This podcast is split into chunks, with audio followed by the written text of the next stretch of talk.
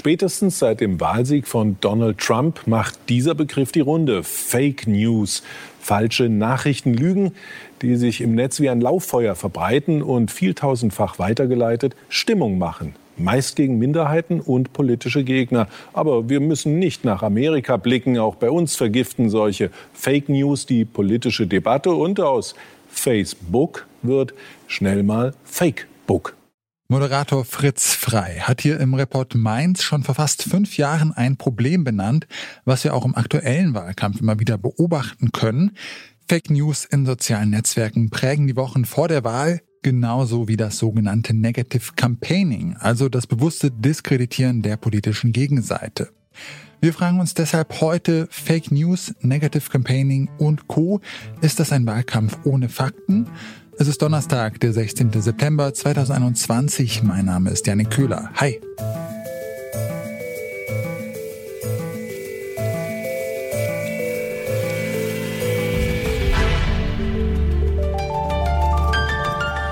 Zurück zum Thema.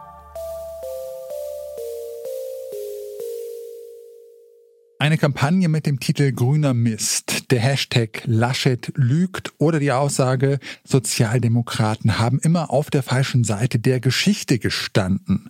Nur drei Beispiele für einen hitzigen und hart geführten Wahlkampf. Während einige der Meinung sind, so sei nun mal Wahlkampf, ist auch immer wieder der Begriff Schmutzkampagne zu hören. Klar ist, mit der Wahrheit wird es dabei nicht immer so genau genommen. Doch wie kommt das? Ich habe mit Markus Gilroy Ware gesprochen, der Medienwissenschaftler unterrichtet an der Journalistenschule in London und hat das Buch After the Fact, The Truth About Fake News geschrieben. Ich habe ihn gefragt, ob Fake News und diese Form der politischen Desinformation ein neues Phänomen sind.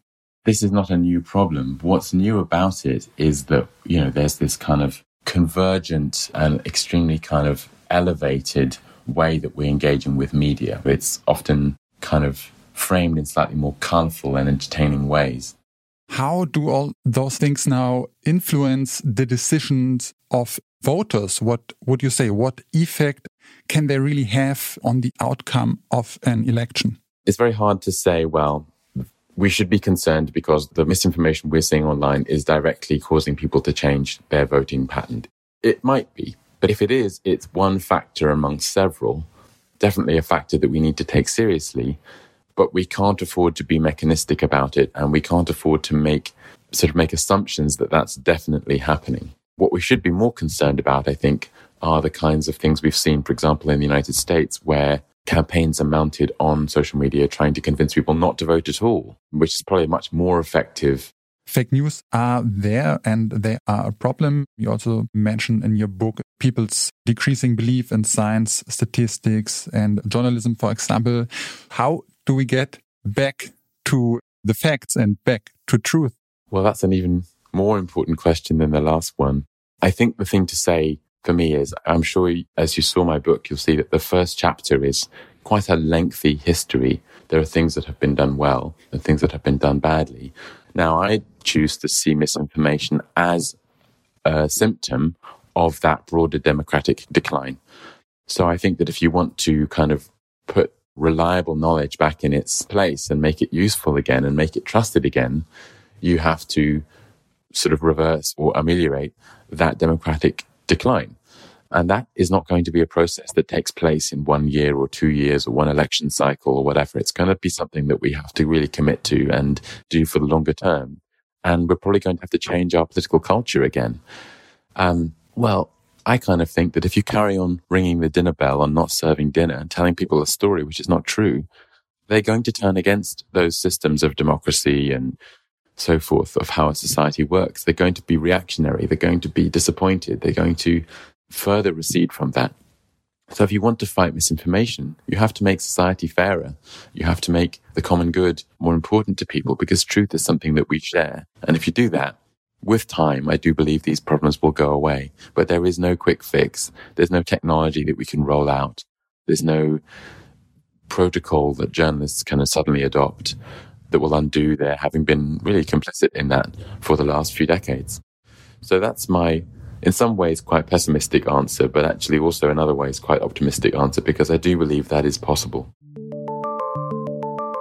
So verwerflich sie auch sein mögen, Falschinformationen und Schmutzkampagnen alleine entscheiden noch keine Wahl. An der Wahlurne würden deutlich mehr Aspekte, wie zum Beispiel das soziale Umfeld, eine Rolle spielen, meint Gilroy Ware. Für den Politikwissenschaftler Sebastian Jacewski ist aber die Frage wichtiger, ob nicht das Verlangen nach verlässlichen Informationen größer geworden sei. Seiner Ansicht nach ließe sich in dieser Debatte um Fake News und Falschinformationen eine große Sehnsucht nach verbindlichen Wahrheiten und Orientierungswissen herauslesen. Doch haben das auch die Parteien erkannt? Ich habe mit der Investigativjournalistin Gabriela Keller gesprochen. Sie arbeitet für das Recherchezentrum Korrektiv und ich habe sie gefragt, ob dieser Wahlkampf jetzt wirklich schmutziger geführt wird als in den letzten Jahrzehnten. Ich finde eigentlich, dass es über weite Strecken sehr zahmer und langweiliger Wahlkampf war tatsächlich. Also die Charaktere sind ja jetzt alle nicht so die nach vorne preschenden Charisma-Bomben, die jetzt irgendwie mit total starken Auftritten von sich reden gemacht hätten. Das, was man so aus anderen Ländern kennt, speziell aus Amerika, dass die Kandidaten sich richtig behaken gegenseitig oder dass das auch ganz verbreitet wäre mit Negative Campaigning, das finde ich eigentlich in diesem Wahlkampf überhaupt noch nicht. Jetzt könnte man ja auch sagen, es gehört nun mal zur Politik dazu, dass der politische Gegner oder die Gegnerin angegriffen wird. Ist denn Negative Campaigning Ihrer Meinung nach überhaupt generell ein Problem? Da war früher wirklich deutlich mehr Pfeffer drin. Also wo halt auch in dem Miteinander diese relativ brachialen Auseinandersetzungen in der Öffentlichkeit noch normaler waren. So in den 80ern zum Beispiel. Es ist ja heute alles schon sehr friedlich und runtergetunt und da fällt es natürlich noch weiter auf. Wo man definitiv eine Grenze ziehen sollte, sind bei solchen Kampagnen, die anonym finanziert sind und wo man überhaupt nicht weiß, welche treibenden Kräfte dahinter stehen. Denn es gibt ja Regeln des Austauschs im demokratischen System. Wenn eine Partei eine Aussage trifft im Wahlkampf, dann möchte man ja gerne wissen, wer genau dahinter steht. Und da ist es total problematisch, wenn so etwas von außen kommt und niemand weiß, wer dafür eigentlich bezahlt hat und wer das eigentlich angestoßen hat.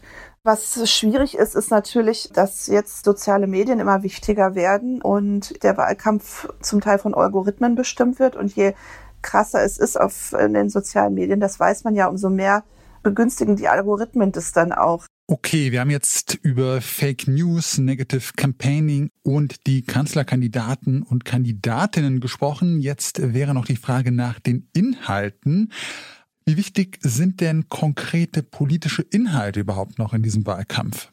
Also ich finde eigentlich auch, dass, wie Sie das gerade gesagt haben, dass das total kurz kommt. Also man merkt einfach tatsächlich, dass es sehr Social Media getrieben ist. Es ist sehr personalisiert ohne dass die Personalien wirklich stark werden. Also wie gesagt, in der internationalen Presse machen sie sich lustig darüber, wie langweilig die deutschen Kandidaten sind und dass der Deutsche es anscheinend doch sehr langweilig mag und ein Problem mit charismatischen Politikern hat. Ist natürlich wichtig, wie sich Kandidaten präsentieren. Aber ich finde, es sollte vielleicht auch mal aufs Wahlprogramm geguckt werden oder wie wahrscheinlich ist, dass das durchgesetzt werden kann. Zum Schluss würde ich ja noch gerne wissen, was denken Sie denn, wie kommen wir denn dann wieder zurück zu einem fakten- und inhaltsbasierten Wahlkampf? Ich denke, dass das vielleicht eine Aufgabe der Medien ist. Also das hängt ja immer davon ab, was fragen wir denn diese Politiker und wie stark konzentrieren wir uns denn auch auf die Fotos, die gerade auf Twitter irgendwie für den Shitstorm der Woche sorgen. Oder wie stark fragen wir denn mal nach den Wahlprogrammen und nehmen die Kandidaten da auch in die Pflicht zu sagen, jetzt mal Klartext. Von selber machen sie es im Moment nicht, aber dann muss es halt durch die Öffentlichkeit mal, da muss ein Druck entstehen. Der Wahlkampf ist nicht unbedingt schmutziger geworden, aber er hat sich verändert. Gerade soziale Medien sind dafür verantwortlich, dass er emotionaler und direkter geführt wird. Negative Campaigning gehört zum Wahlkampf dazu und muss nicht generell ein Problem sein. Es muss aber klar sein, von welcher Seite eine solche Kampagne kommt und auf welche Fakten sie sich im Kern bezieht. Ein Problem ist zudem, zu oft fokussiert sich der Wahlkampf auf die einzelnen Personen, die politischen Inhalte kommen oft zu kurz. Es ist die Aufgabe der Politik und der Medien, diesen Fokus neu zu setzen. Das war's von uns für heute. An dieser Folge mitgearbeitet haben Anna Luko, Claudia Peissig und Benjamin Zerdani. Chef vom Dienst war Kai Rehmen und mein Name ist Janik Köhler. Ich sag ciao und bis zum nächsten Mal.